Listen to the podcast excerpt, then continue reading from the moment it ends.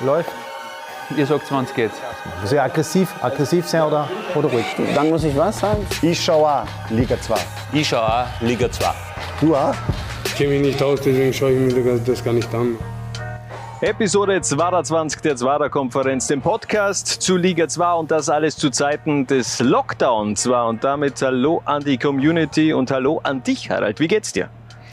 Gut, Hannes, nachdem du jetzt im 24. Versuch endlich den Einleitungssatz hingebracht hast, War äh, bitte. großartig. War bitte, aber du hast mich auch ein, ein wenig äh, verwirrt mit äh, anderen Vorschlägen, von dem er war. Der, der, der Einstieg jetzt vielleicht jetzt nicht so sauber, aber generell sauber ist die derzeitige Situation auch in Österreich beziehungsweise auf der ganzen Welt nicht. Der, der Lockdown, der ist Realität.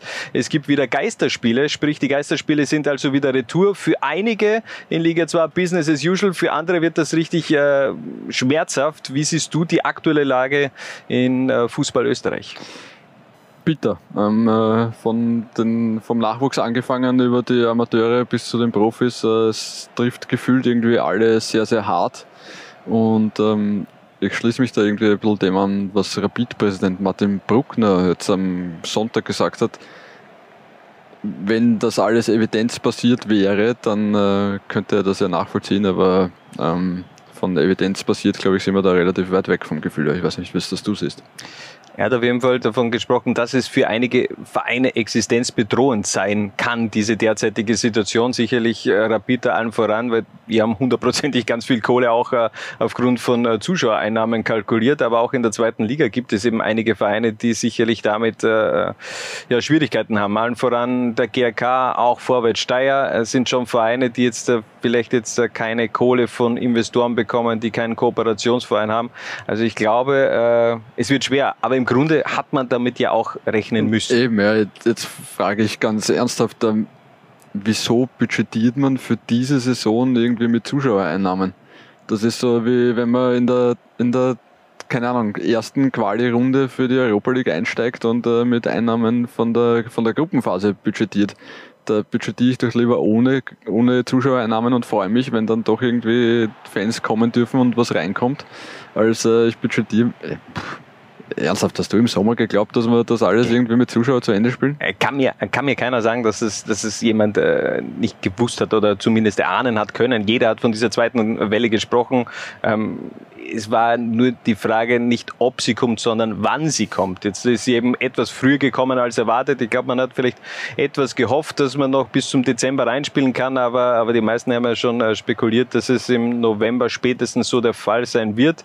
Ah, Ähm, ja, man sollte sein, sein äh, Geschäftsmodell halt nicht auf Hoffnung aufbauen. Ne? Ja, äh, muss auf jeden Fall eine andere Basis äh, gewährleistet sein. Aber wir haben uns auf jeden Fall auch äh, schlau gemacht bei den Vereinen der zweiten Liga, allen voran bei Vorwärts Steyr. Da haben wir den Sportdirektor Jürgen Tröscher gefragt, wie die Situation in Steyr ist. Und der hat eine ganz andere Problematik noch aufs Tableau gebracht. es besteht die Gefahr, dass, dass die Fans, die die Dauerkarten bezogen haben, irgendwann einmal ähm, ja, das nicht mehr einfach so, so, so hinnehmen möchten. Ähm, und das ist natürlich ein, ein Riesenthema für alle Vereine und insbesondere für uns, wo wir trotzdem sehr von unseren Fans abhängig sind. Je nachdem, wie lange das andauert und wenn das das im März, April reinzieht, dann wird sicher viele Vereine geben, die, die das so nicht, die das so nicht mehr finanzieren werden können. Und ich befürchte, dass Vorwärts Steyr einer davon sein wird. Also das sind schon sehr düstere Prognosen von Jürgen Drescher, dem Sportdirektor von äh, Vorwärts Steyr. Ähm, aber es gibt ja schon ein bisschen Unterstützung auch äh, von, von der Bundesregierung. Also es gibt ja diese Hilfefonds, aber was helfen die wirklich? Einerseits noch ein, ein Wort zu, dem, zu dieser Fan-Problematik. Ich denke auch, dass die Solidarität der, der Fans und gefühlt haben bei quasi allen österreichischen Vereinen die Fans sich sehr, sehr solidarisch gezeigt haben, haben auf irgendwie in der vergangenen Saison schon darauf verzichtet, dass sie irgendwie Geld zurückbekommen von den Abos. In der Saison Abos abgeschlossen, wo auch sie wahrscheinlich kaum damit rechnen konnten, dass sie die da tatsächlich alle Spiele besuchen können. Aber die Wirtschaftskrise wird äh, auch die Fußballfans äh, voll treffen, sofern sie sie noch nicht getroffen hat. Ähm, und äh, ja, da wird dann auch äh, jeder Einzelne jeden Euro zweimal umdrehen müssen und sich überlegen, ob er die seinem Herzensverein spendet oder nicht doch irgendwie anders aufwendet. Ähm, ja, sehe ich eine schwierige Situation zum Thema ähm, äh, Hilfefonds für, für Sportvereine und für die Bundesliga-Clubs und so weiter. ja, viel dürfte noch nicht angekommen sein. Ja, wir haben auch nachgefragt äh, bei Jürgen Dröscher, äh, Informationen vorab. Es sind, äh, es ist die Rede von 35 Millionen Euro, die da allerdings, es hört sich auf den ersten Blick natürlich sehr hoch an, diese Summe, aber wenn man bedenkt, dass diese 35 Millionen an acht verschiedene Ligen gehen und äh, da sind ja dann auch ein paar Vereine darunter bei diesen Ligen, dann kommt man, habe heute irgendwas gelesen, an die Bundesliga gehen, glaube ich, 3,1 Millionen Euro und wenn du die dann eben auf äh, zwölf Vereine verteilst, dann bleibt bleibt ganz ehrlich gesagt eben auch nicht mehr viel übrig. Das sind äh, die Hilfefonds für das Jahr 2020, für 2021 wieder 35 Millionen geplant, aber die müssten eben auch mal ankommen. Jürgen Dröscher hat uns da nämlich äh, äh die Info gegeben, die sind noch nicht da. Die Gelder sind, glaube ich, zugesichert, aber noch nicht überwiesen. Ja. Ähm, und ich glaube, dass das ein wesentlicher Faktor sein wird, dass man da einfach wesentlich schneller ist und der in der Abrechnung und Umsetzung sozusagen, damit man die Liquidität der Vereine sichern kann. Ähm, Variante 2 ist, und das natürlich nicht, die gewünschte, aber das werden die Vereine sicherlich überlegen, ist ähm, weitere Einsparungen im Fixkostenbereich, sprich ähm, bei den Gehältern. Weil der Verein hat jetzt kein großes Anlagevermögen, wir haben ähm, die Gehaltskosten und das, sind die einzigen, das ist eigentlich die einzig wesentliche Stellschraube, die, die noch betätigen kann, wenn es in Richtung Sparen geht. Also die Kohle ist scheinbar noch nicht angekommen. Weitere Instanz müsste man da eben auch wieder am Gehalt etwas herumdoktern. Das sind jetzt auch nicht unbedingt jetzt positive Prognosen. Ja, äh, gefühlt so eh wie, wie in ganz Österreich. Äh, allen wurde Hilfe versprochen, nur bekommen hat sie noch kaum jemand. Ähm, ich habe irgendwie die Befürchtung, dass äh, in vielen Fällen, wenn die Hilfe dann kommt, dass es sowieso schon zu spät ist.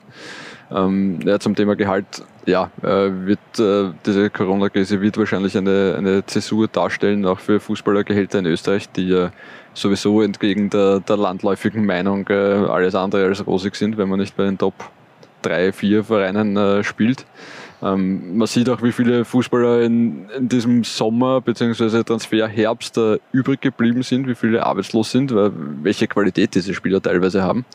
Ähm, es werden wieder neue Akademiker auf den Markt geworfen, also ja, ähm, man wird sich das künftig wohl schon äh, gut überlegen und leisten können müssen, dass man als Profifußballer in, äh, in Österreich arbeitet, ja, wenn man jetzt nicht gerade äh, für Rapid Salzburg den Lask oder so spielt. Und wir reden hier eben auch nur über diesen Profibereich, über die Bundesliga, über die zweite Liga, die ja auch ein Halbamateurbereich äh, ist. Da sind auch viele Amateure dabei, die jetzt nebenbei noch einer anderen Tätigkeit nachgehen. Anders sieht das ja im kompletten Amateurbereich, also alles unter, unterhalb der zweiten Liga aus, denn da äh, wird die Saison wieder unterbrochen. Niederösterreich, Burgenland, überall, also die ganzen Regionalligen, die pausieren für das Jahr 2020 und da haben wir uns uns auch umgehört, genauer gesagt beim Wiener Sportclub-Trainer und Lola 1-Experten Robert Weinstabel. Wie ist die Situation in Wien-Hernals? Ich äh, hoffe, bin aber auch sehr zuversichtlich, wenn wir alle diszipliniert bleiben, dass wir dann spätestens mit, mit ähm, Anfang Jänner wieder mit der normalen Vorbereitung beginnen können und dass wir dann Ende Februar, Anfang März wieder mit der Meisterschaft starten. Aber es ist natürlich für den Amateurbereich eine extrem schwierige Situation. Äh, wie gesagt, vor allem auch für uns, weil wir jetzt gut drauf waren. Aber wir hoffen trotzdem, dass wir dann im Frühjahr durchstarten können, dass sich die Lage bessert. Also von Untergangsstimmung äh, spüre ich derzeit nichts. Aber man wird natürlich abwarten müssen, wie sich wie sich die kommenden Wochen entsprechend weiterentwickeln werden. Bleiben wir positiv. In diesem Sinne, liebe Grüße zu euch ins Studio vom Wiener Sportclubplatz. Ciao. Also Robert Weinstabel sieht das sehr positiv. Wie siehst du das? Glaubst du, dass in dieser Saison wirklich eine, eine Regionalliga wieder zu Ende gespielt werden kann oder wird es ähnlich wie in der Vorsaison, wo man dann einfach irgendwann die, die Reißleine ziehen muss und sagt, okay, Saison abgeblasen, es gibt keinen Aufsteiger, es gibt keinen Absteiger? Ähm, ich bin skeptisch, ob da eine Saison so, wie sie geplant ist, fertig gespielt werden kann. Wenn man sich zum Beispiel die Regionalliga Ost anschaut und gehen wir jetzt einmal davon aus, dass in diesem Kalenderjahr kein Amateurfußball mehr spielt, weil es ist sowieso äh, ab Dezember nichts mehr geplant, im November wird nichts stattfinden. Das heißt, die werden dann erst wieder, wenn es die Platzverhältnisse zulassen, wahrscheinlich im äh, Februar oder, oder März starten. Ähm, Regionalliga Ost, Stripfing, aktuell sechs Saisonspiele von 22, die ja. sie austragen wollten. Ja, wie soll sich das ausgehen? Ich weiß es auch nicht. Also ich, ich, ich weiß auch, dass im Vorarlberg äh, die, die, die nächsten Wochen eigentlich ziemlich äh, eng getaktet wär, gewesen wären. Also da jetzt glaube ich auch äh, noch, noch fünf, sechs Spiele gegeben. Ähm, ich weiß auch nicht, wo willst du das unterbringen? Denn die, die Meisterschaftssaison ist eben auch irgendwo enden wollend und dann kommt wieder diese Thematik hoch mit den, mit den Spielerverträgen, die du dann ja auch wieder hast. Eben, ja. Und die Thematik mit Auf- und Abstiegsregelung, ja.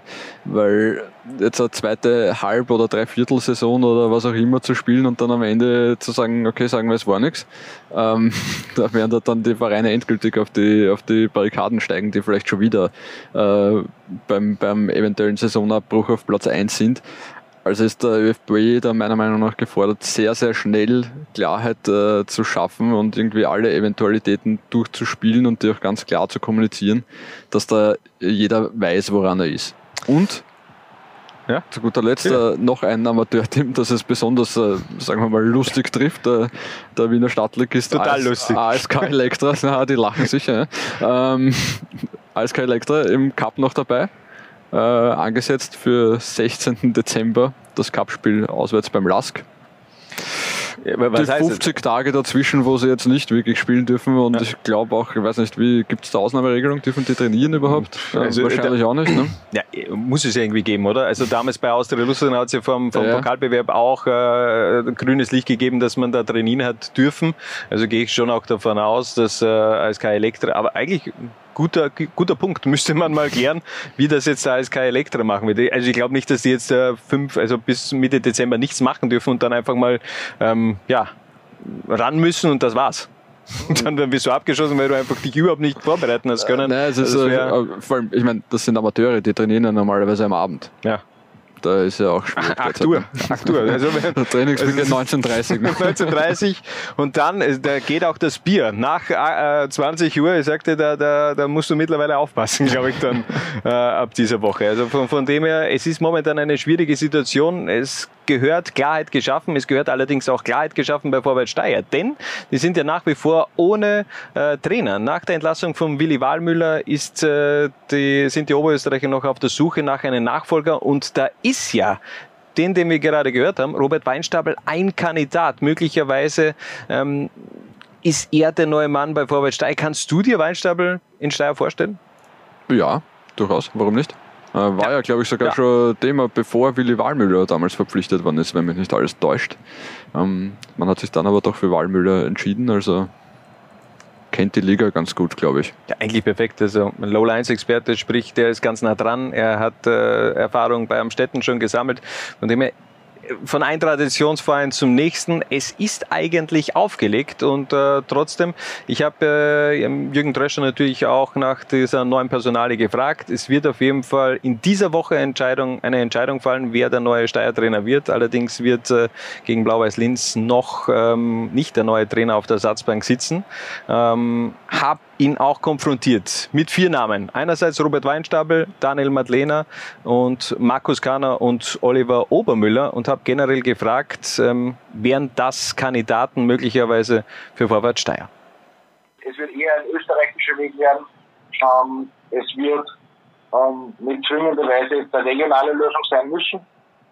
Das kann man sagen. Es wird einer sein, der ähm, der eine klare, einfache Ansprache hat, der eine klare Idee hat, was er mit dem, mit dem Ball machen will und dass er eigentlich alle, die, die, die du jetzt aufgezählt hast, ähm, glaube ich, eine, eine Möglichkeit oder eine Option.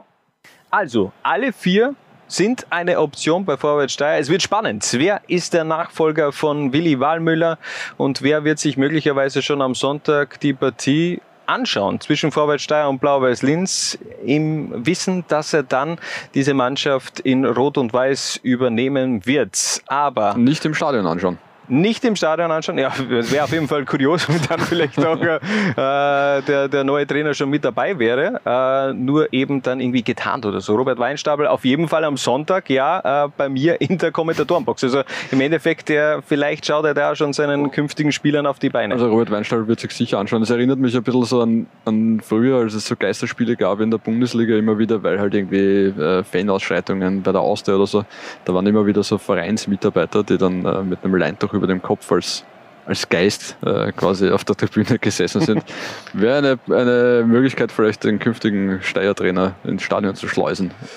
Ja, also wieso nicht? Also da können wir ja gerne auch eine Geschichte daraus machen. Also Vor Vorwärts Steyr, wenn ihr daraus äh, eine ganz nette Geschichte machen wollt, wir sind auf jeden Fall für solche Späße also, bereit. Also wäre wär ein nettes Gewinnspiel für die Zwarer-Konferenz, finde ich. Ja. Äh, sei der Geist äh, bei Geisterspielen oder so.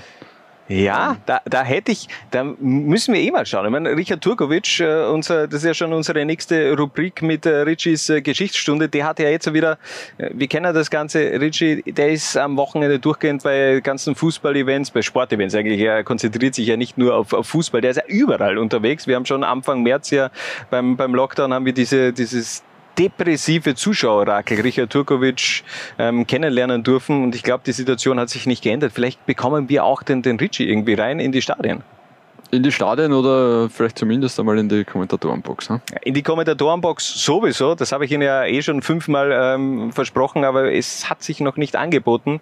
Und jetzt ist natürlich mit Robert Weinstapel am Wochenende auch äh, ein, ein brisanter Experte im Endeffekt äh, mit dabei. Es wird auf jeden Fall eine richtig fette Partie und äh, da sind wir schon beim nächsten Thema. Bei Richard Turkovic, der erklärt uns nämlich ein wenig die Brisanz dieses Duells in der Rubrik Richies Geschichtsstunde. Jetzt am Sonntag ist es also mal wieder soweit. SK Vorwärts Steyr gegen FC Blau-Weiß Linz, das Duell der zwei großen oberösterreichischen traditionellen Arbeitervereine bittere, leider teils unter den Fangruppen gewalttätige Rivalität, aber auch oftmals unter anderen Fans äh, gegenseitiger Respekt bis hin zu freundschaftlichen Umgang. Ja, es macht das Duell vorwärts gegen Föst zu einer der wohl am schwersten greifbaren Duelle im österreichischen Fußball. Drei Begegnungen der jüngsten Geschichte seien da herausgegriffen. Das erste Aufeinandertreffen in der Regionalliga Mitte seit dem Durchkämpfen der Vorwärts durch das Unterhaus am 16. August 2013, wo neben aller Rivalität auch das gesamte Stadion gemeinsam mehrmals ihre gemeinsame Abneigung gegenüber dem Lask ausgedrückt haben, also ist auch nicht nichts Nationalfeiertag 2015. Bei dem Spiel ist wohl die jetzige Rivalität so wirklich verbrieft worden durch gegenseitige Bannerklos bei der Fangruppen. Negatives Highlight waren dann wohl die Ausschreitungen am Bahnhof Ensdorf nach dem Duell am 2. November 2018. Ein bisschen geschichtlicher Kontext für das Ganze. Die Vorwärts ist ein absolutes Urgestein des oberösterreichischen Fußballs, hat sich bereits in der Zwischenkriegszeit mit dem Lask und dem Ufer die Landesmeistertitel ausgespielt. Der blau-weiße Vorgängerverein SK Föst Linz wurde aber überhaupt erst 1946 gegründet. Die ersten Duelle zwischen den beiden Vereinen gab es dann in den 60er Jahren, ähm, wo dann der von der Politik protektionierte SK Föst an der Vorwärts vorbeizogen ist. Erst mit dem zweiten Aufstieg der Vorwärts in den 80er Jahren kam es dann zu Aufeinandertreffen in den beiden oberen nationalen Ligen. Ende 90er durch die Auslöschung des FC Linz 1997 und den Konkurs der Vorwärts 2000 kam es dann dazu am Ende. Erst ab 2013, nachdem die Vorwärts ihren Marsch durch die unteren Ligen vollendet hatte, haben sich die beiden Vereine dann in Regionalliga Mitte und später dann in der zweiten Liga wieder getroffen. Die Bilanz spricht vereinsübergreifend insgesamt für die blau-weißen Vereine. 14 blau-weißen Siegen stehen drei Unentschieden und 10 Vorwärtssiege gegenüber. Seit 2013 ist es sogar noch eindeutiger, acht blau-weiße Siege, ein Unentschieden und die einzige der einzige Vorwärtssieg ist in der Saison 2013-14 in der Regionalliga Mitte. Die derzeit etwas unübersichtliche sportliche Situation der Vorwärts und der ja, Lauf von Blau-Weiß würden die Vorzeichen vor diesem Derby halt eher etwas eindeutig machen, aber gut, es ist immer noch ein Derby, da kann alles passieren. Es kann also alles passieren. Zuletzt ist allerdings eines sehr oft passiert, nämlich ein Tor von Fabian Schubert. Wir müssen mal wieder über den Stürmer von Blau-Weiß-Linz sprechen. Wir haben es schon äh, des Öfteren gemacht, aber er hört einfach nicht auf, Tore zu schießen. Elfmal hat er jetzt schon getroffen, das nach acht Spieltagen. Das hat zuletzt Edi Glieder in der Saison 1994-95 geschafft, damals auch äh, die Aufstiegssaison des GRK. Was gibt's noch zu sagen über Fabian Schubert? Was gibt's noch zu sagen über Fabian Schubert? Ich habe heute etwas gelesen, äh, was ich noch nicht wusste. Ja, bitte. Fabian Schubert kommt mit der Vespa zum Training. Also das das sind die, die Infos, die die Fußballwelt in Österreich auch benötigt, um zu überleben. Aber ich weiß nicht, wie, wo er die Knie dann hat, aber so ungefähr auf Ohrenhöhe wahrscheinlich, Fabian Schubert Vielleicht ist aber eine ganz, ganz große Vespa oder eine sehr hoch äh, angesetzte Vespa, ähm, aber er ist auf jeden Fall unfassbar groß. Aber wir haben die ganze Zeit in den letzten Wochen über Fabian Schubert gesprochen. Wir haben uns gedacht, okay, lassen wir den Jungen doch mal selbst zu Wort kommen. Wie erklärt er sich momentan diesen Erfolgslauf von Blau-Weiß-Linz und natürlich auch von Fabian Schubert selbst? Ja, es ist schwierig zu sagen, ob es jetzt wirklich so gut läuft, aber es ist halt im Profifußball die erste Station, wo ich die volle Rückerdeckung vom, vom Trainer und vom Verein spüre und die versuche sie dann halt so gut wie möglich mit Tore zurückzuzahlen. Und ich glaube, dass die ganze Mannschaft sich gegenseitig den Erfolg gönnt und das ist das Wichtigste im Moment bei uns in der Mannschaft, weil wir halt trotzdem eine sehr kleine Truppen sein und wenn da einer dabei ist, der Neid gegenüber einem anderen hat, funktioniert das Ganze nicht mehr. Und ja, wir als Mannschaft können befreit ausspielen, weil der Aufstieg, ich glaube, kein Thema ist für Blau-Weiß Linz, weil finanziell das nicht möglich ist und all das, dass du jetzt aus dem Stadion außer mir eben in dem Jahr nicht mehr zu schaffen ist. Und ich glaube, das ist ein offenes Geheimnis und durch das kann sich die Mannschaft eigentlich nur selber präsentieren und jeder für sich selber spielen und schauen, dass er gut dasteht und eben auch für den Verein spielen, weil wenn wir jetzt eine gute Platzierung haben in der Saison und gute Ergebnisse, werden vielleicht mehr Sponsoren aufmerksam auf den Verein. Also ich glaube, das ist definitiv ein offenes Geheimnis, dass egal wo Blau-Weiß Linz in dieser Saison äh, die, die, die Spielzeit auch beenden wird, der Bundesliga-Aufstieg, der kommt definitiv zu früh.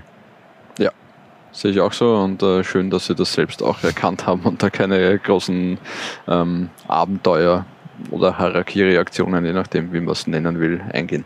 Gehen wir, decken wir zurück, Ende des Jahres 2019. Damals hat man geglaubt, okay, Blau-Weiß-Linz wird es nur mehr ein paar Wochen geben. Von dem her, es wäre wär schon eine heftige Achterbahnfahrt, wenn man dann auf einmal sagt, okay, und jetzt peilen wir den Bundesliga-Aufstieg an.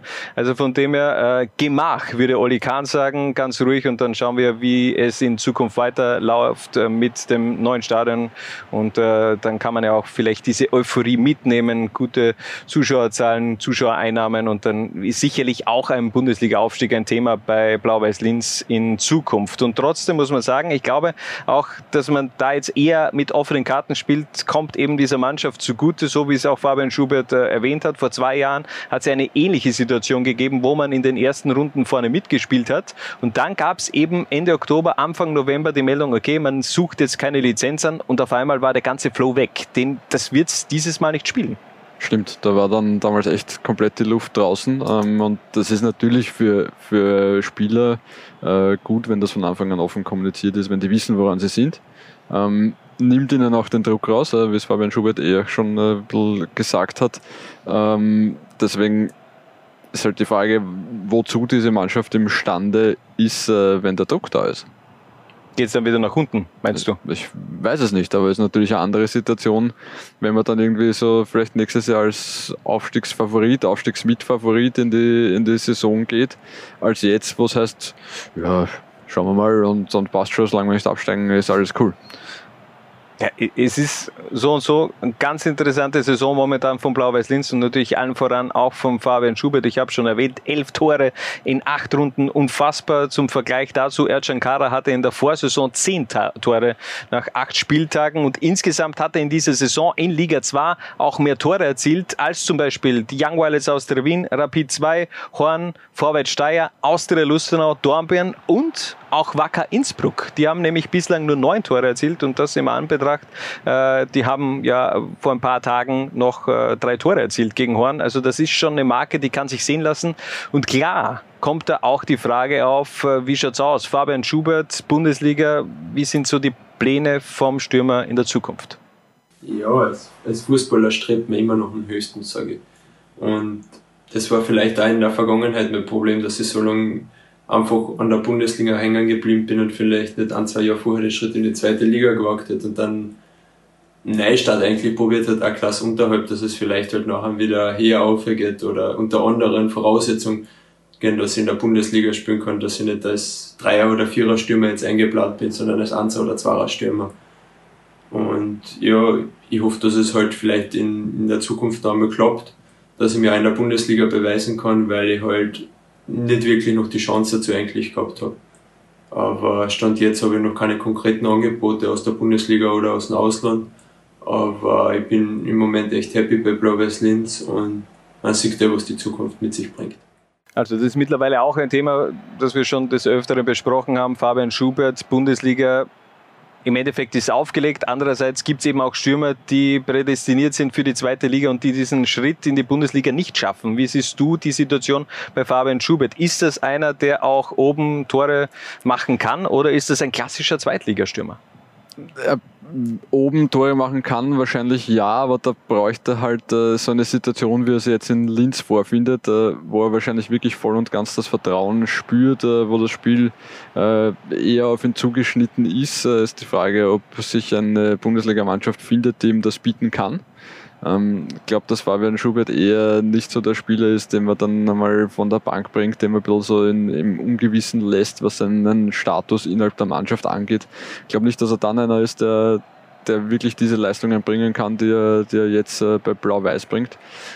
Deswegen äh, bin ich skeptisch. Äh, Fakt ist auf jeden Fall, dass sein Vertrag im Sommer ausläuft. Also, liebe Stahlstädter, gebt dem Mann einen neuen Vertrag und äh, lasst ihn unterschreiben. Okay, da ist natürlich auch die Frage, unterschreibt er selbst einen neuen Vertrag? Denn wenn du diese Quote hast und du weißt ganz genau in diesen Zeiten, da, dann machst du vielleicht eher den David Alaba und äh, spekulierst eben eher mit äh, einem neuen Verein.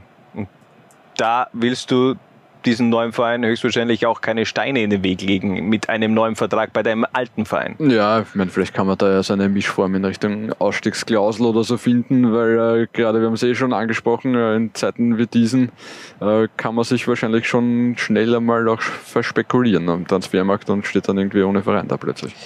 Aber David Alaba bekommt sicher einen neuen Verein und ich glaube auch Fabian Schubert sollte im kommenden Sommer, falls es nicht weitergeht bei Blau-Weiß-Linz, einen neuen Verein finden. Wir haben ihn auf jeden Fall auch noch gefragt, gibt es ein sportliches Vorbild? Da hat ja jeder spekuliert, okay, äh, Fabian Schubert, äh, viele User haben schon geschrieben, das ist der Peter Crouch der Liga 2 und es deutet sich einiges äh, auch hin, dass er Peter Crouch den Namen sagen wird, aber dann kommt es doch ganz anders fußballerisches Vorbild in dem Sinn habe ich nicht. Man, man schaut sich Stürmer an, die, ich sage jetzt nicht ähnliche Statur, aber ähnliche Körpergröße haben wie ich. Und da ist jetzt Ibrahimovic oder Harry Kane, die was halt von der Körpergröße ähnlich sein wie ich.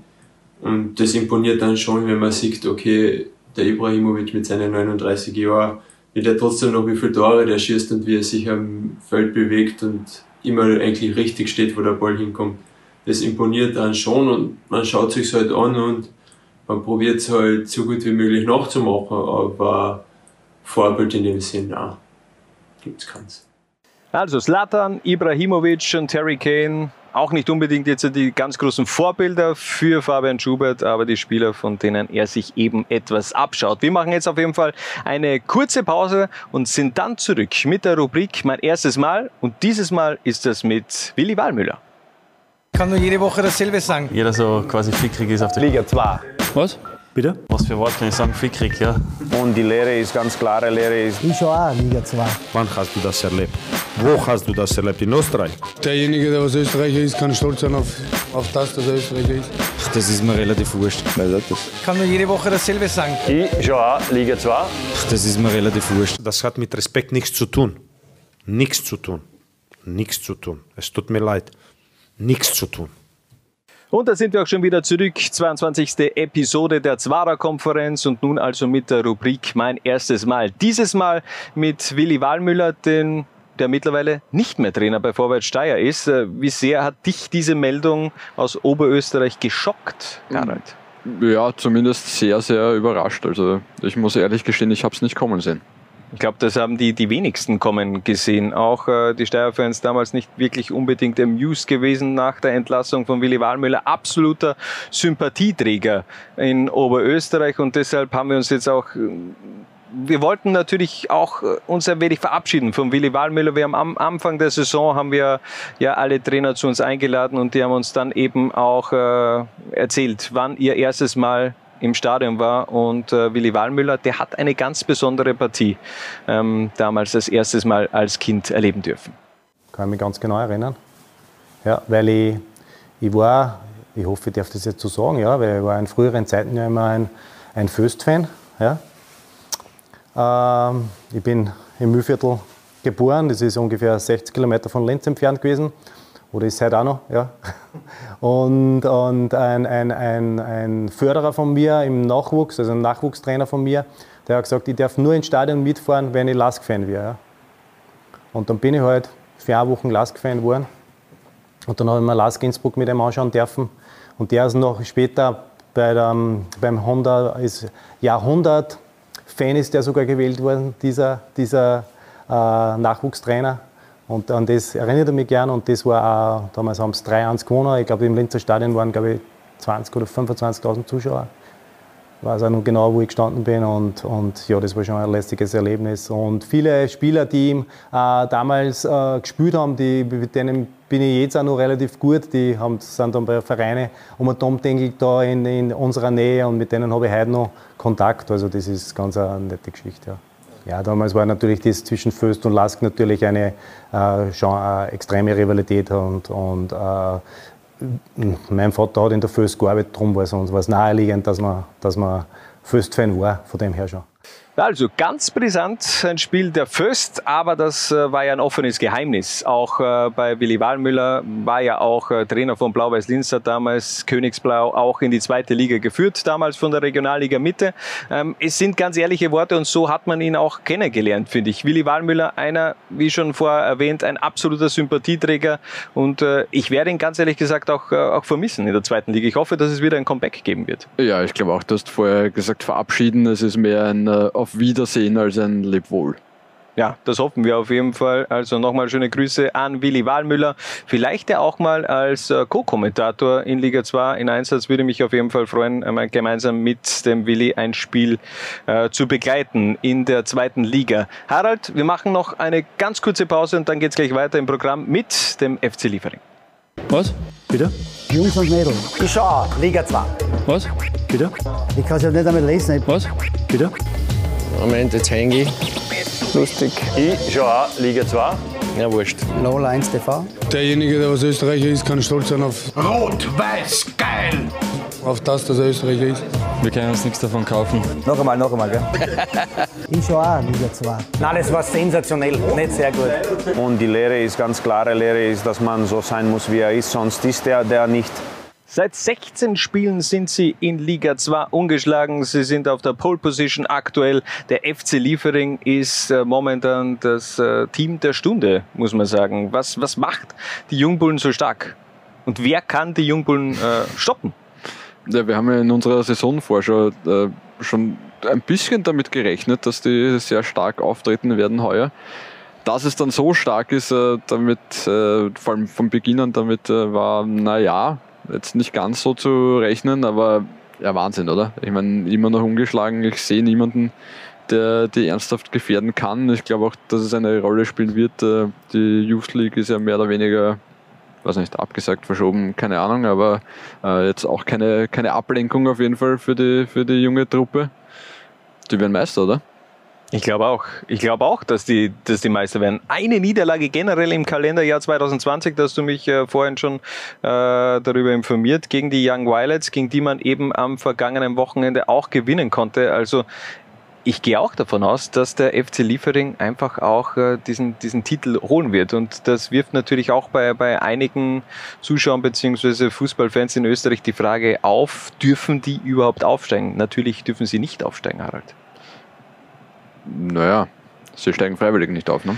Sie steigen freiwillig nicht auf und dann wird sich natürlich die Frage stellen, wie geht das weiter? Darf dann der Zweitplatzierte, wird er einfach dann nachgereiht und darf der aufsteigen? Ich habe mir da ein wenig die, die Statuten der zweiten Liga beziehungsweise der Bundesliga angesehen und äh, ist eigentlich ganz interessant. Ist eigentlich ganz interessant. Gehen wir mal davon aus, dass der FC Liefering jetzt ähm, die Meisterschaft gewinnen wird. Auf Position 2 momentan ja Labnitz, beziehungsweise dahinter Blau-Weiß-Linz, beziehungsweise wer ist auf Position 3 momentan? Austria Klagenfurt. Austria Klagenfurt. Aber nehmen wir jetzt die aktuelle Tabelle mal so, wie sie ist. Mhm. Sprich Liefering auf 1 und der SV Lichtleut Labnitz auf 2. Sprich Klagenfurt, äh, eine Mannschaft, die natürlich äh, den Wunsch hat und beziehungsweise auch die Lizenz erfüllen wird, dass man in die Bundesliga aufsteigt.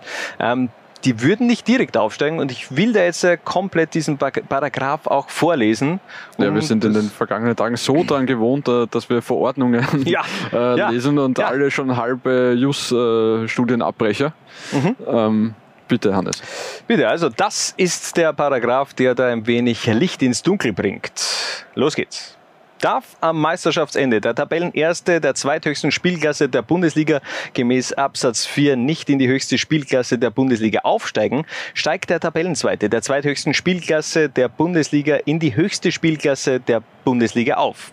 Darf auch der Tabellenzweite der zweithöchsten Spielklasse der Bundesliga gemäß Absatz 4 oder Absatz 5 nicht die höchste Spielklasse der Bundesliga aufsteigen, spielt der nächstplatzierte Club, der die Vorgaben gemäß Absatz 4 erfüllt, beziehungsweise bei dem kein Grund gemäß Absatz 5 vorliegt und sportlich mindestens den achten Tabellenplatz der zweithöchsten Spielklasse erreicht hat, dann spielt der Relegation dann gibt es eine, Entschuldigung, jetzt bin ich da irgendwie rausgekommen, aber es gibt eine Relegation zwischen erster und zweiter Spielklasse gegen den sportlichen Absteiger der höchsten Spielklasse.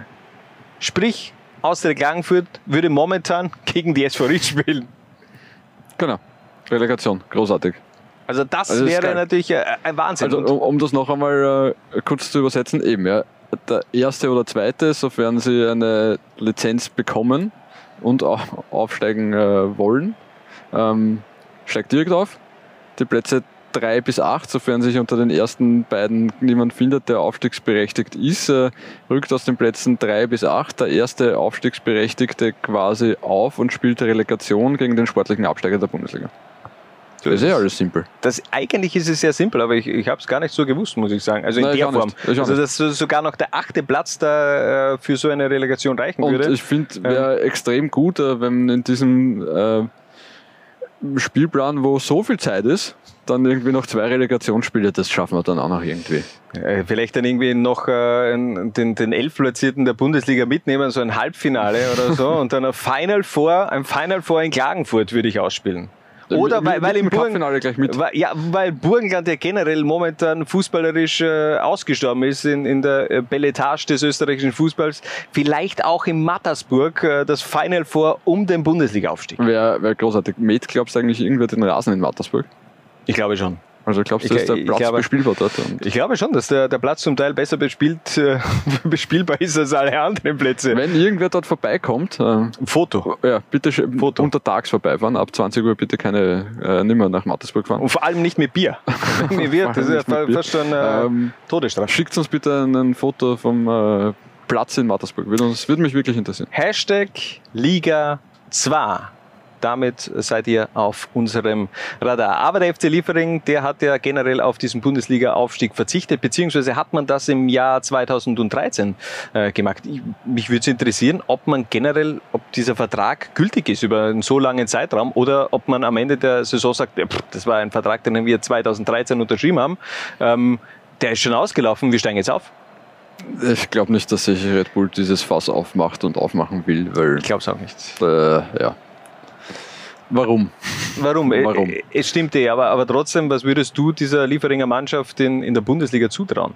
Ich glaube nicht, dass sie mit dem Abstieg zu tun hätten, sondern dass sie, und so eng wie die Bundesliga da auch qualitativ äh, zusammen ist aktuell, ich glaube, dass sie durchaus äh, um einen Platz im, im oberen Playoff mitspielen würden. Ich würde sogar noch etwas weitergehen. Ich glaube, wenn du diesen aktuellen Kader, diese Startelf und diesen Kader nimmst und den über drei Jahre konservierst und weiterentwickelst von Bo Svensson, ich glaube, die würden, vorausgesetzt Salzburg würde dadurch ersetzt werden, einfach mit dieser Mannschaft auch Meister werden. Das ist äh, sehr hypothetisch, aber vielleicht mag das ja wer in einem Bundesliga-Manager mal nachspielen. Ich habe es probiert, Bundesliga-Manager mit ehemaligen Liga 2 spielen. Nein, es ich geht nicht auf. in einem ähm, Manager-Game, kein, kein Fantasy, so wie wir haben, Also, okay. sondern Ja.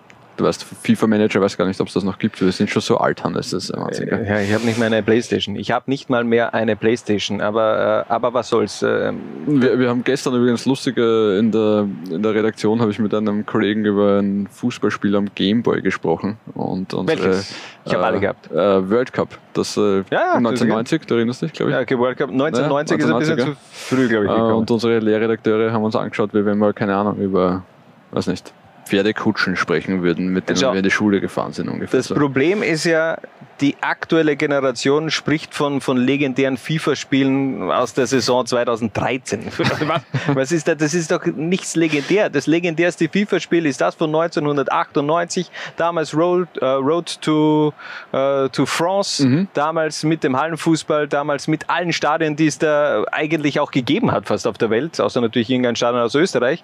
Aber das war doch mit Abstand das beste FIFA, das es jemals gegeben hat. Also FIFA 2013, äh, wollte mich verarschen.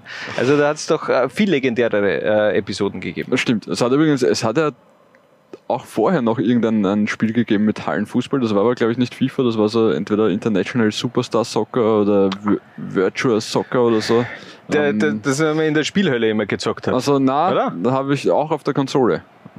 ja, International Superstar so- Soccer, das hat es aber beim Super Nintendo gegeben. Das ist Okay, der Vorreiter ja, von Pro ja, Evolution Soccer, von Konami. Äh, Ja, möglich, dass es das war. Kann mich nicht mehr, ist schon eine Zeit her. Aber ich werde mir, glaube ich, wieder eine Super Nintendo kaufen. Eine Super Nintendo. ich glaube, ich habe noch eine im, im Keller. Ja, aber ob die funktioniert, ist. ist äh, Warum sollte die nicht funktionieren? Ja, weiß ich Du nicht. weißt, wie beim Gameboy einfach reinblasen in die Kassetten. Wir haben das immer so gemacht, wenn das Spiel nicht funktioniert hat, dann sind wir so weit gegangen, dass wir geglaubt haben, dass der Nintendo daran glaubt, dass äh, eine Person äh, solche Auswirkungen auf die Konsole hat, dass möglicherweise dessen die Konsole nicht funktioniert. Dann habe ich mich mal von meinen Freunden damals immer, wie, die, wie wir gezockt haben auf der Nintendo, also waren wir sieben, acht, neun Jahre, äh, dann haben wir uns schon so verabschiedet vor dem Nintendo und dann hat es auf einmal wieder funktioniert. dann hat es auf einmal wieder funktioniert und äh, ja, ganz, äh, das, das kann man sich eigentlich gar nicht mehr vorstellen, aber was es da für Theaterstücke gegeben hat beim Zocken. Großartig. Wir sind etwas abgekommen vom Ja, Thema FC. FC Liefering bzw. Liga 2. Ich würde sagen, wir machen noch eine kurze Pause und dann kommen wir zum Special des heutigen Tages, nämlich zur Talentschmiede von Rapid. Zwar.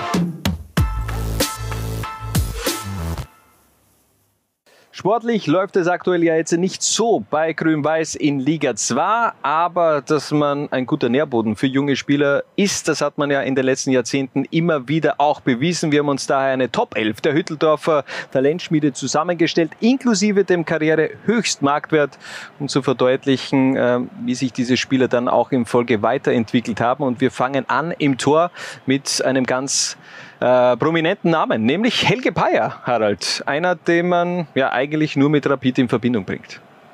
Rapid-Legende. Ähm, ich hab, war jetzt vorher noch einmal kurz überrascht, ich habe komplett verdrängt gehabt, dass der am Ende seiner Karriere kurz in Griechenland war. Aber nur ganz kurz. Ganz also das, das war, das war wirklich äh, eine, eine kurze Episode. Er hat ja äh, bei Eintracht Wels ähm, das Fußballspielen erlernt. Viele wissen ja nicht, dass, dass der Helge eigentlich ein, ein Oberösterreich ist und gar, gar, gar kein Wiener, sondern in Wels wirklich äh, auch äh, aufgewachsen. Mit zwölf Jahren zu Rapid, mit 18 Jahren dann seinen Profivertrag unterschrieben und es gab dann nur eine kurze Episode, eine Leihe zu Kottimbrung, wo er eben auch eine Saison gespielt hat, um ein wenig ähm, ja, ähm, Spielerfahrung zu sammeln. Na, absoluter Sympathieträger auch. Äh, jetzt äh, keiner, der irgendwie, glaube ich, großartig polarisiert hat, sondern wo sich insgeheim auch alle Nicht-Rapid-Fans äh, darauf einigen konnten, dass, der, dass das ein sehr, sehr okayer Typ ist. Er hat auch mit Rapid so ziemlich alles erreicht, was man in Österreich erreichen kann. Nämlich ähm, zweifacher Meister geworden. Er ist damals äh, in der Champions League aufgelaufen. Zwar hat er da jetzt nicht unbedingt viel Erfolg gesammelt, denn Rapid in dieser Saison, glaube ich, mit äh, sechs Niederlagen. Er kann mich aber auch noch gut an sein internationales Debüt erinnern. Damals gegen PSG. Äh, 4 zu 0 ist man im Prinzenpark untergegangen. Da waren zwei ganz fette Patzer dabei. Da haben sich äh, einige Rapid-Fans gesagt, wer, wer kommt denn da jetzt? Also der soll jetzt der Nachfolger von Ladislav Meyer werden und er ist es unterm Strich dann ja auch geworden und hat das eben mit äh, das Vertrauen dann auch äh, zurückgewonnen nach diesem, ja, nach diesem Patzer gegen PSG beziehungsweise gegen Ronaldo. Woran ich immer denken muss, Ronaldinho, nicht äh, Ronaldo. Woran ich immer denken muss bei Helge Bayer ist die, die Euro 2008, die Heim-EM, die er dann kurzfristig wegen eines, was war das, äh, Verschluss einer, irgendeiner Vene im, im Darm oder irgend sowas, eine ganz, ganz wüste Sache verpasst hat. Äh, Kannst du dich daran noch erinnern? Er wäre, glaube ich, als, als dritter Torhüter damals mitgenommen worden. Genau. Neben, neben, äh, also nach Jürgen Macho und äh, Alex Manninger. Genau. Und äh, stattdem ist dann Rambo Özcan kurzfristig nachgerückt. Ja, bitte, da eben nicht dabei gewesen zu sein bei dieser Heim-Europameisterschaft 2008. Wir machen weiter mit der Verteidigung und beginnen mit Mert Müldür von 2006 bis 2019 damals bei Rapid und der war vom wirklich vom siebten Lebensjahr bis zum 20. Jahr bei Rapid. Dann ist es eigentlich sehr schnell gegangen. Ähm, Debüt damals, glaube ich, äh, 2018, 2019 und 2019 auch gleich verkauft an Sassuolo. Genau. Und seitdem äh, mehr oder minder Stammspieler in der Serie A, hat inzwischen drei, 30 Partien gemacht für Sassuolo in der höchsten italienischen Liga, drei Länderspiele für die Türkei. Ähm, der, der macht schon eine, eine gute Karriere sehr gut weiterentwickelt. Mert Arne, einer, der sich auch eher dann ja, eher im Ausland wirklich dann äh, seinen Namen gemacht hat. Philipp Lienert, sein Wechsel damals äh, von Rapid zu Real Madrid hat natürlich schon auch für Schlagzeilen gesorgt, aber wirklich angekommen im Profisport ist er dann in Deutschland beim SC Freiburg, war aber auch lange Zeit bei Rapid, hat mittlerweile einen Marktwert von, von 12 Millionen Euro und äh, der Mann der Zukunft im österreichischen Nationalteam, wenn es in der Innenverteidigung äh, ein Fragezeichen gibt, oder? Zumindest einer der, der Männer der, der, Zukunft. Also gibt der, der Österreich ist ja gesegnet mit vielen, sehr, sehr vielen äh, talentierten Innenverteidigern. Ähm, ich verfolge Philipp Lienhardt, der tatsächlich, seit er damals äh, zu Real Madrid gewechselt ist, kann mich noch erinnern an das erste Gespräch mit ihm, da war er, glaube ich, 16, 17. Äh, war schwierig, da hat er kaum drei Sätze am Stück äh, sagen wollen, da hat man mehr oder weniger jede Antwort aus der Nase ziehen müssen. Ähm, und hat sich auch menschlich extrem entwickelt. Also sowohl in Madrid als auch dann in Deutschland äh, war er dann äh, U21-Teamkapitän, ist, ist ein echter Leader-Typ äh, geworden, äh, extrem positiver Kerl, äh, extrem schlauer Kerl, der mir auch, äh, und das hat er in der U21 auch immer wieder gespielt, eigentlich auch im defensiven Mittelfeld ganz gut gefällt. Glaubst du, ist das noch was in der Zukunft, eine mögliche Positions- er, Schade er bei, bei wird sich wahrscheinlich auf die Innenverteidigung spezialisieren oder spezialisieren müssen, aber ich, ist dort wahrscheinlich auch stärker als im, im defensiven Mittelfeld, aber zumindest äh, mit Gleichaltrigen hat er damals mit 21, äh, da hat er schon eine gute Figur gemacht, auch im defensiven Mittelfeld braucht aber natürlich einen, der da, der da das Spiel macht. Also Philipp Lindert ist jetzt keiner, der die tödlichen Pässe da über, über 30 Meter äh, irgendwie durchsteckt. Ähm, das, das ist er jetzt natürlich nicht. Du hast ja schon von seiner Station bei Real Madrid äh, ein bisschen angeschnitten. Diese Episode in seiner Karriere hat es ja eine kuriose Episode dann auch bei den Königlichen gegeben. Er hat ja eigentlich auch debütiert in der Copa del Rey gegen Cadiz, aber das Spiel wurde im Folge eben annulliert, weil Rafa Benitez einen Spieler eingesetzt hat mit Dennis Cherichev, der nicht hätte spielen dürfen aufgrund einer Gelbsperre aus der Vorsaison und da ist dieses Spiel auch annulliert worden. Was kann man jetzt sagen? Wird, wird Philipp Lienhardt von sich behaupten, ja, er hat einmal für Real Madrid gespielt? Wie würdest du das sehen, wenn das Spiel ja. ja, eh, aber es ist ja annulliert ja, worden. Es ist Güte. ja annulliert worden. Ja, aber ich meine, erstens mal glaube ich, dass niemand von, wenn dieses Spiel normal stattgefunden, also hat er normal stattgefunden, wenn dieses Spiel normal gewertet äh, worden wäre, wird, glaube ich, niemand über dieses Spiel mehr reden oder beziehungsweise über Philipp Lienhardts einziges Spiel bei Real Madrid. Das wäre dann so, ja, okay, hat er halt einmal gespielt. Ist, ist doch eine nette Geschichte, die man mal erzählen kann. Ja, auf jeden Fall. Eingewechselt worden von Rafa Benitez für James Rodriguez. Was für ein Tausch. Philipp Lienert für James Rodriguez. Äh, mittlerweile eben Lienert äh, Stammgast in der Innenverteidigung vom SC Freiburg, Leistungsträger und äh, Christian Streich in der deutschen Bundesliga. Wir machen weiter. Einer, der wieder zurück ist in Österreich seit dem letzten Jahr, Maximilian Wöber. Auch der war lange Zeit bei Rapid von 2010 bis 2017. Ähm, die Rückkehr nach Hütteldorf als Red Bull Salzburg-Spieler hat er sich aber, glaube ich, etwas anders vorgestellt. Da sind die Fans äh, nach wie vor nicht amused, wenn der äh, nach Wien zurückkehrt. Ja, war zu erwarten, oder?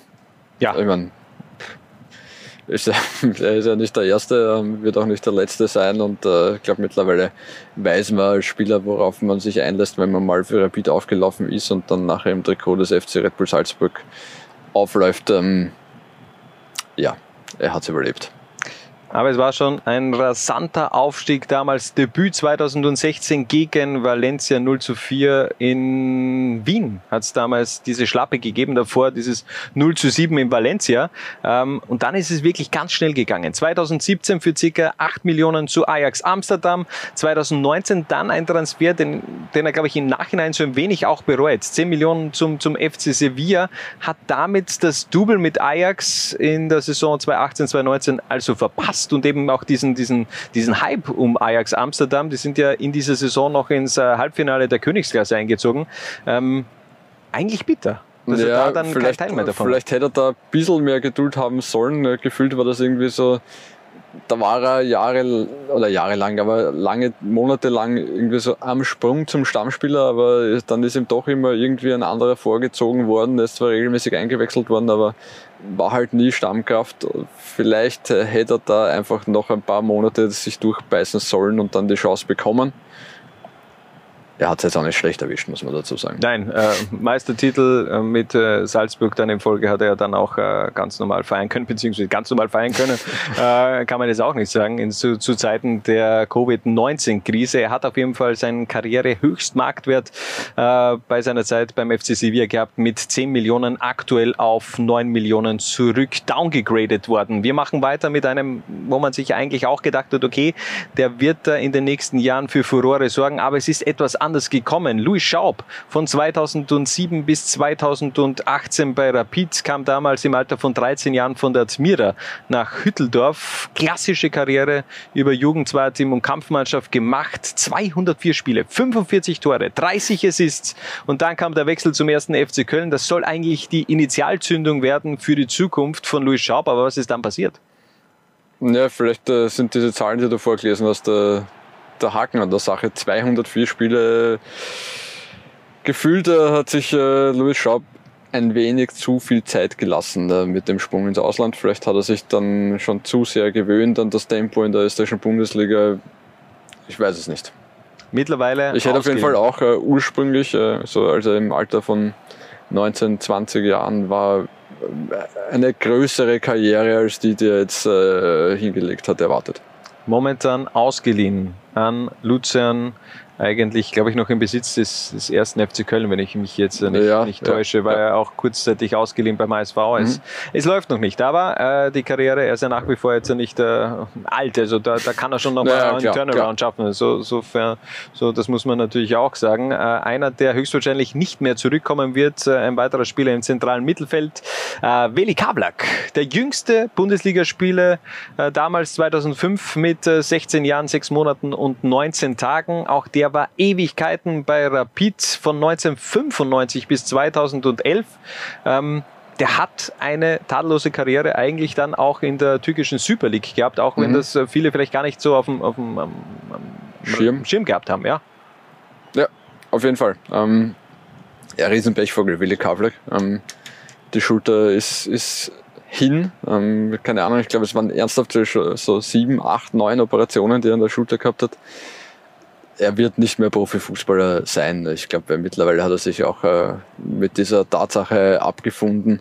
Ähm, wenn der sich diese Schulterverletzung so nie zugezogen hätte, ähm, hätte eine Besiktas Legende werden können. Ich meine, in dieser Zeit vor diesem ganzen Hype, der dann ja vom Besiktas auch gekommen ist äh, mit dem neuen Stadion, wo man ja dann wirklich auch das Stadion gefüllt hat, wo man in der Champions League für Furore gesorgt hat, ja dann auch ins Achtelfinale aufge, aufgestiegen ist. Damals dieses Duell mit RB Leipzig, wo Timo Werner ja ein, ein, fast nichts mehr gehört hat und glaube ich dann auch ausgewechselt werden hat müssen, weil, weil, weil es zu laut war im Stadion. Das ist jetzt ein gefährliches Halbwissen, aber so in etwa ist es damals kolportiert worden.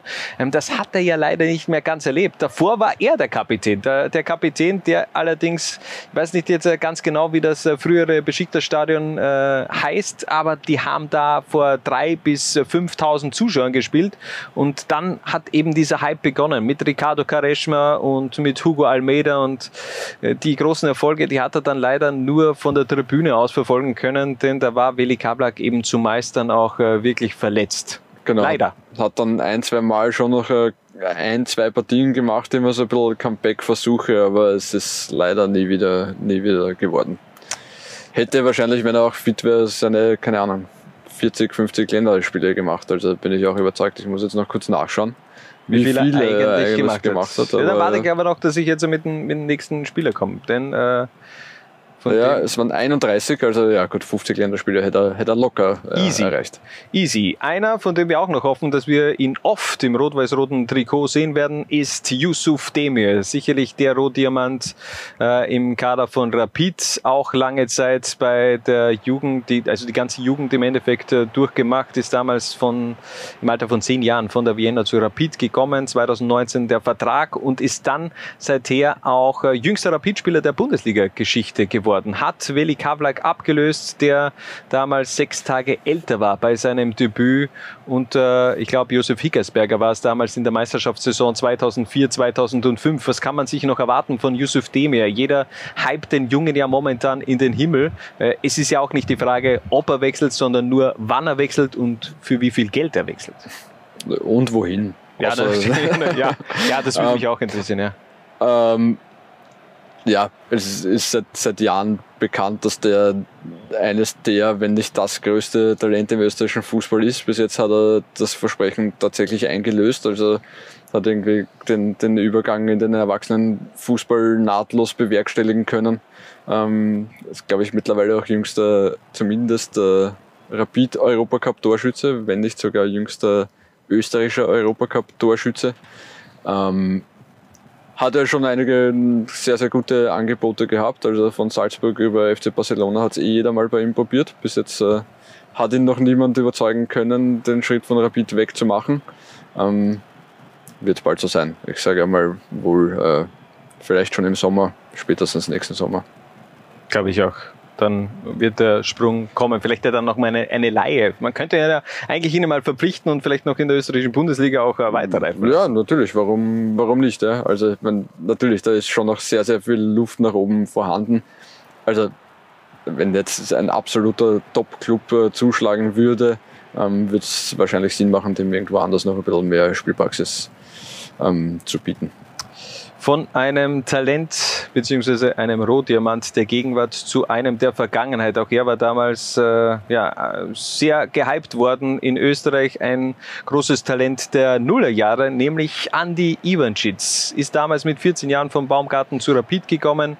Äh, 1999 damals wieder der jüngste Rapid-Spieler in der Geschichte. Hat da eben auch die ganze Nachwuchsabteilungen äh, durchlaufen. Leistungsträger gewesen beim Meistertitel 2000 2004, 2005 und dann eben dieser Transfer, dieser Knackpunkt in der Karriere von Red, äh, von, von Andy Ivancic, der dann eben nach Salzburg gegangen ist.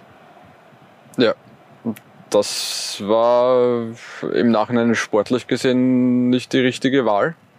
Ähm, und was es für den Menschen Andy Ivancic bedeutet hat, das äh, können wir wahrscheinlich eh alle nur sehr, sehr schwer uns, uns wirklich vorstellen. Man, man hört, dass da ja auch äh, private Freundschaften zu Bruch gegangen sind, äh, weil es einfach sehr, sehr viele Leute eben diesen Abgang von Rapid zu Red Bull Salzburg nicht verziehen haben, nicht verzeihen konnten. Man muss dazu sagen, zu dieser Zeit war Red Bull ja noch sehr frisch im, im Fußball. Da war das irgendwie noch mehr Todsünde, zu, zu Red Bull Salzburg zu gehen, als es, als es jetzt vielleicht ist. Irgendwie gefühlt beim vierten, fünften, sechsten Rapidler, der dann irgendwie in Salzburg landet, äh, nimmt man das als Normalsterblicher nur mit einem Schulterzucken zur Kenntnis. Ähm, ähm, Gegenbeispiel Maxi Wöber. Ja, aber auch das, was Maxi Wöber widerfahren ist, ist jetzt nichts äh, im Vergleich zu dem, was, ja. was Andi Ivanschitz widerfahren ist, der bei einem Länderspiel im, ja, im, im damaligen Hanapi-Stadion äh, ausgepfiffen, also ausgepfiffen, wüst beschimpft. Und ein schwarzer Fleck der österreichischen Fußballgeschichte. Das kann man nicht anders erklären. Also wenn der eigene Kapitän äh, in der Kurve angespuckt wird und äh, dann eigentlich auch noch von, von äh, Betreuern, also von, von, von Leuten da dann noch abgeschirmt werden muss, dass er nicht, nicht irgendwie beworfen wird mit, mit Dingen. Im, im, bei einem Heimspiel, bei, verdammt nochmal bei einem Heimspiel. Wir reden hier vom Fußball. Es ist mir schon klar, dass, dass Fußball ein ganz wichtiger Punkt ist in, in, in Leben vieler, auch in meinem, aber irgendwo muss man eben auch eine Grenze ziehen. Und, und die haben eben viele nicht ziehen können. Und äh, ich verstehe es nach wie vor nicht. Äh, hat mir damals, also war, war schockiert damals, wie ich das gesehen habe. Ganz ehrlich. Äh, also da, so sowas äh, Schlimmes da live miterleben zu müssen. Gut, aber er hat ja trotzdem dann noch sportlich schon diesen Turnaround geschafft. Auf jeden Fall. Monate ja. später dann ja der, der, Wechsel nach Griechenland zu Panathinaikos, wo er äh, wirklich auch zum Publikumsliebling dann geworden ist. Er hat eben nochmal eine komplett neue Karriere eigentlich gestartet und er hat überall auch seinen Erfolg gehabt. Ja, war ja eine wirklich coole Karriere, eben nicht nur bei Panathinaikos, sondern auch dann in, in La Liga bei, bei Levante, in, in Seattle bei den, bei den Sounders, in, äh, in, in, in Prag war er dann, glaube ich, auch noch. Victoria Pilsen. Äh, Victoria Pilsen, genau, mhm. in Prag hat er gelebt, in Pilsen hat er gespielt. Ähm, sehr, sehr coole Karriere und äh, großartiger Fußballer, muss man schon auch noch einmal festhalten. Abschluss damals 2018 bei Viktoria Pilsen auch mit dem Meistertitel, also noch ein, ein schönes Happy End für Andy Ivancic, der mittlerweile auch eine Rolle bei der Vienna spielt. Auch äh, seit seit letzter Woche, glaube ich, ist es bekannt gegeben worden, oder? Vor ein paar Tagen, Tagen ja. ja. So irgendwie was Nachwuchs Also vielleicht Koordinator oder so, irgendwas in die Richtung, glaube ich. Also da wird man vielleicht auch künftig wieder mehr von Andi Weil seine Kinder bei der Wiener spielen, oder zumindest eines seiner ja? Kinder. Also vielleicht äh, sehen wir bald wieder einen Ivan Schitz in der Bundesliga.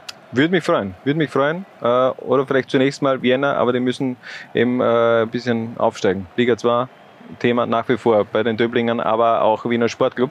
Ähm, aber nochmal zurück zum Thema der Rapid-Talenteschmiede. Wir kommen zu einer wirklich äh, hochbesetzten Offensivreihe mit drei Spielern, die eigentlich äh, ihren Durchbruch bei Rapid nicht geschafft haben, beziehungsweise sind, sind eben schon vor ähm, zu anderen Vereinen gelotst worden. Äh, wir beginnen auf rechts außen mit Andy Weimann. Der hat eigentlich gar nicht lange bei Rapid gespielt, von 2015 bis 2017, mhm. hat lange Zeit auch beim FC Stadtlau gespielt, aber diese zwei Jahre, die waren eben sehr prägend, hat damals auch die Einberufung ins U17-Nationalteam von Österreich geschafft und da waren eben auch Scouts von Aston Villa dabei und die haben ihn schlussendlich nach England geholt.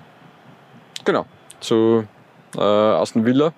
Und seitdem ist er in England und hat sich äh, inzwischen äh, echt einen, einen Namen gemacht in England. Also auch sehr, sehr, sehr, sehr feine Karriere hingelegt.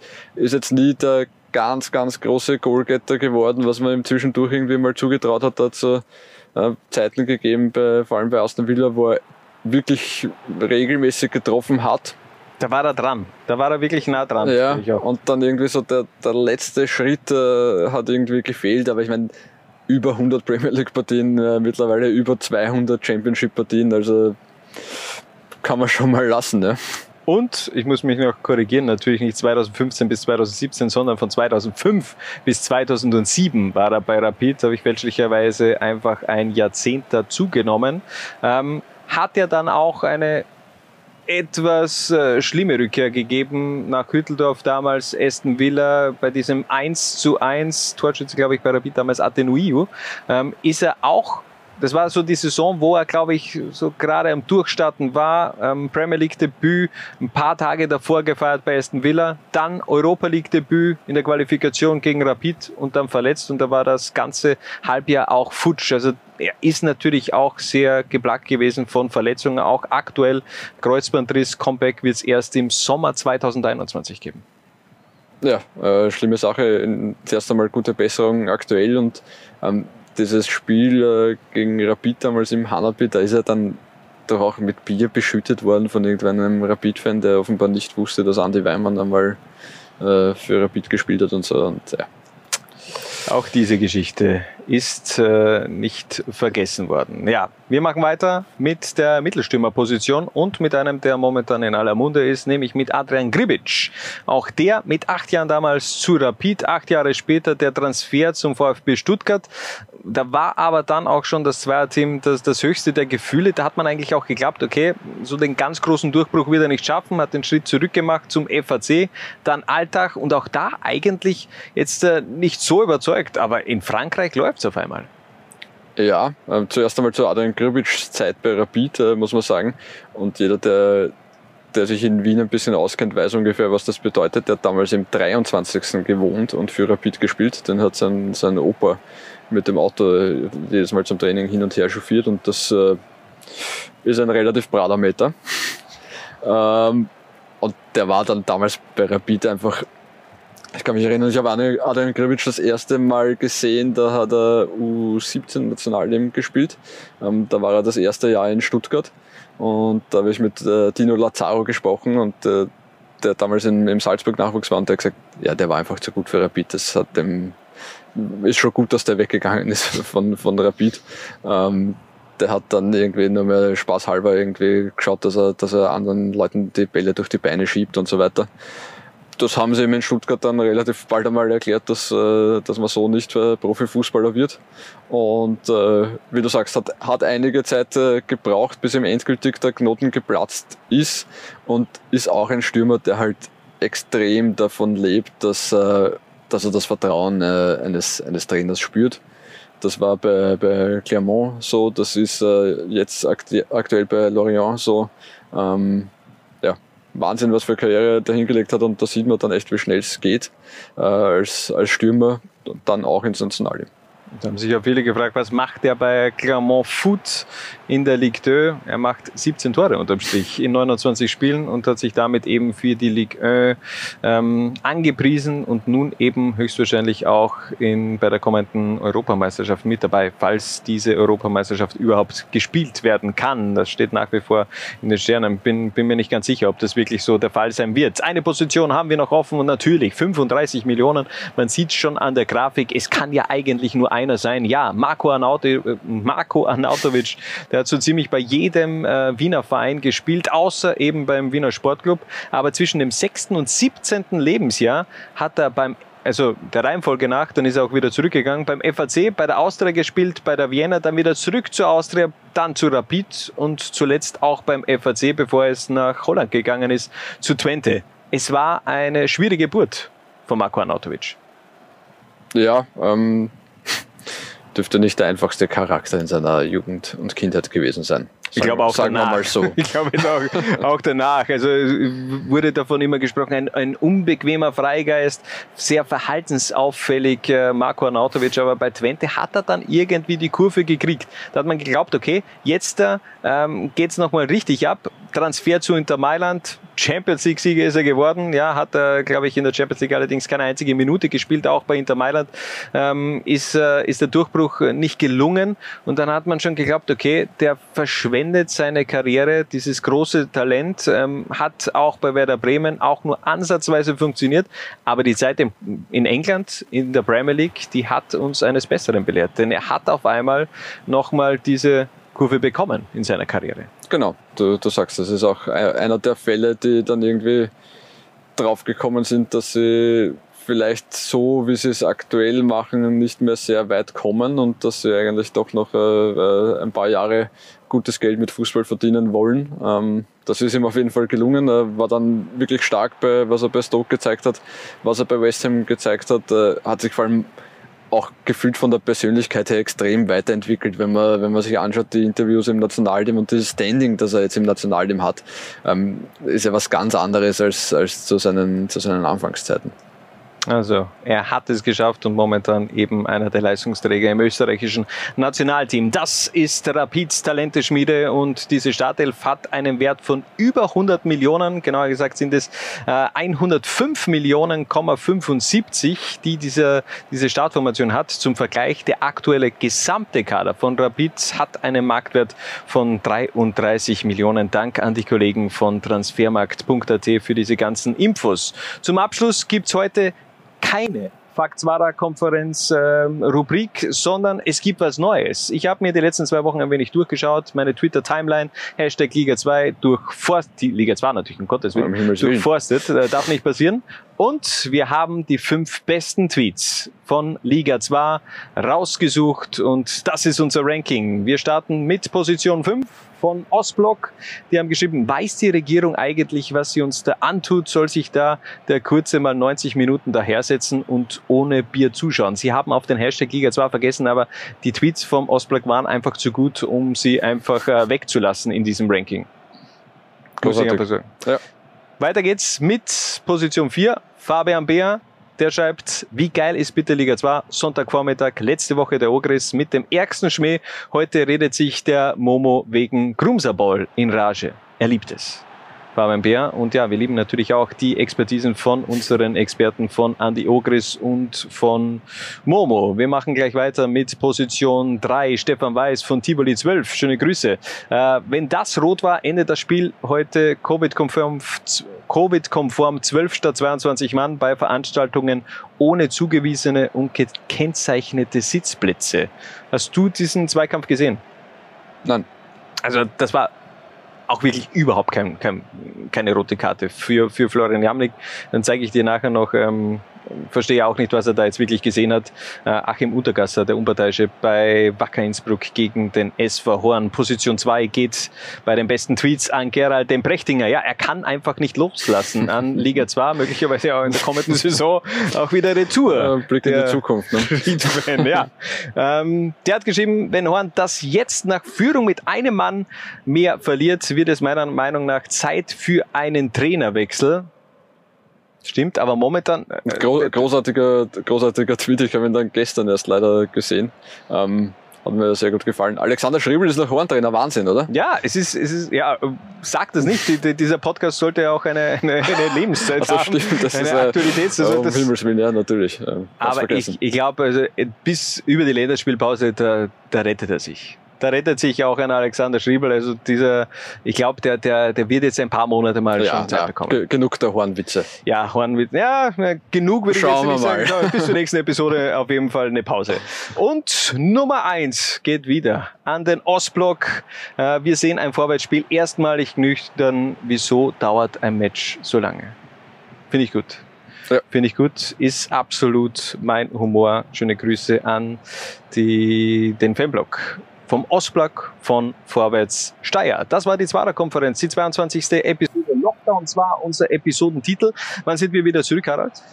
In zwei Wochen. Ja. Genau, am 17. November. Dann wieder eine Be Bewe Vorschau. Bewegen wir uns einmal wieder aus dem Homeoffice raus dann. Also ja. ich begebe mich ja jetzt wieder vermehrt ins Homeoffice. Ja, das nicht, stimmt. Wie du das machst. Ja, na, natürlich, aber zum, zum Kommentieren geht's eben nicht. Und äh, Out of the Box dürfen wir auch nicht vergessen. Out of the Box, ja. Out of the Box Champions League Live Talk mit uns beiden. Die zweite Konferenz Goes äh, Königsklasse. Ich kann es kaum erwarten. Ähm, ich weiß. das bringt meine morgigen Pläne ein bisschen unter, äh, durcheinander. Ich hatte ja jetzt eigentlich vorher jeden Tag um 19.50 Uhr mich auf die Straße zu stellen und in neun Minuten schnell ein Bier zu trinken. Ja. Mache ich jetzt vor der vor Out of the Box nicht, ich verspreche ja, das, das können wir trotzdem morgen machen äh, vorm, vorm Büro. Und dann können wir sagen, wir haben einen, äh, wir haben eine Bescheinigung, wir müssen arbeiten. Ja, hast du die schon, die Bescheinigung? Nein, ich habe sie noch ja, nicht, aber die, die werde ich mir natürlich noch äh, sollten zulegen. Wir, sollten wir relativ äh, bald einmal, damit wir glaubhaft machen können, äh, warum wir da draußen sind. Und Bier trinken. Also, das war die 22. Episode der Zwarer-Konferenz. Wir sind am 17. November also wieder zurück. Bis dorthin, tragt es in die Welt hinaus. Viva la Liga 2. Ciao. Ciao. Was? Bitte? Jungs und Mädels. Ich schau auch, Liga 2. Was? Bitte? Ich schau auch Liga 2. Was? Bitte? Ich schau auch Liga 2. Du auch?